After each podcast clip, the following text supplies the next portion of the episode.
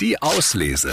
Der André und die Morgenmädels Buchtipp. Monster auf der Couch. Der rätselhafte Fall der verschwundenen Psychologin. So heißt das neue Buch von Jenny Jägerfeld und Mats Strandberg.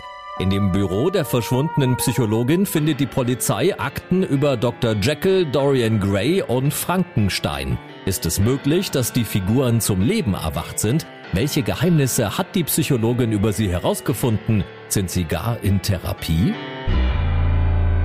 Heute habe ich mit Jekyll vermutlich Fortschritte gemacht. Ich will ihm helfen, ein Sicherheitskonzept zu entwickeln, auf das er zurückgreifen kann, wenn ihm die destruktiven Gedanken in einer bestimmten Situation übermäßig zusetzen.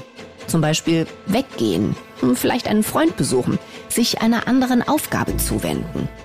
Wahrscheinlich sollten wir auch Umstände identifizieren, die er im Alltag besser ganz vermeiden sollte.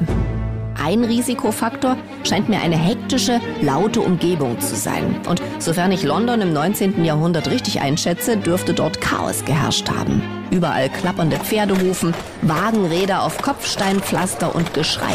Ich muss Jekyll beibringen, wie er die körperlichen Hinweise auf die Dissoziation frühzeitig deuten lernt. Er hat ein Kribbeln oder Taubheitsgefühl erwähnt. Und das ist klassisch. Gibt es noch mehr Symptome, die er identifizieren könnte? Stimmen, die plötzlich weit entfernt klingen. Geschmäcke und Gerüche, die plötzlich anders wahrgenommen werden. Ein Gefühl, als würde man sich selbst von außen betrachten oder als hätte sich ein bestimmter Körperteil abgespalten. Ich muss ihm helfen. Wir brauchen ein Sicherheitskonzept. Monster auf der Couch, der rätselhafte Fall der verschwundenen Psychologin von Jenny Jägerfeld und Mats Strandberg.